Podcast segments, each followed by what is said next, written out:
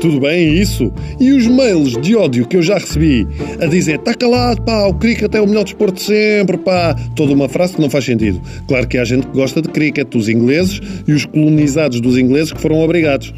E a quantidade de mails que recebi de malta zangada por falar mal da pesca desportiva? Mas é normal, porque como têm muito tempo livre enviam mails. Só não enviam mais porque a rede é fraca em alto mar.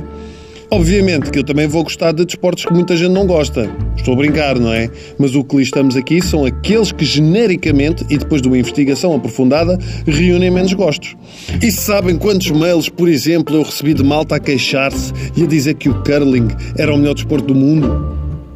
Nenhum porque de facto não é. O curling não é o melhor desporto do mundo. O curling é aquele desporto que dá muito na Eurosport, em que há uma pista reta de gelo, um indivíduo que tem uma bola que parece uma botija de gás da Capim Gás e atira aquilo contra outras bolas que parecem botijas de gás da Capim Gás que estão num alvo no chão. Ganha mais pontos quem ficar mais perto do centro do alvo. Ok?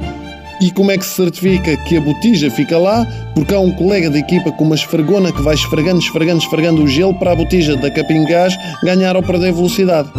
Ao menos que fossem botijas de gás a sério, não é? E sempre dava mais emoção ao desporto. Era a ver se ninguém morria. As equipas mais fortes são, obviamente, as nórdicas. Aliás, eu tive uma senhora em minha casa que ajudava nas limpezas, não é? E que tinha sido campeã de curling na Bielorrússia. Era uma treta a senhora. Só limpava o chão quando lhe atirava qualquer coisa para a frente. Tenho um primo meu, por outro lado, que é obsessivo compulsivo, que era homenzinho para ser o Ronaldo deste desporto. Limpar o chão 10 vezes por dia é com ele ao mesmo tempo é quase como as televendas ver o curling, porque uma pessoa sabe eh, que as televendas são uma bosta e o curling também, mas fica ali presa a ver. Há toda uma graciosidade a esfregar e a deslizar pelo gelo, mas nada mais do que isso.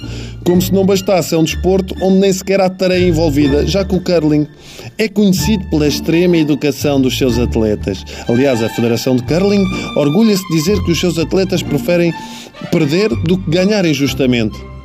Parece mesmo o futebol.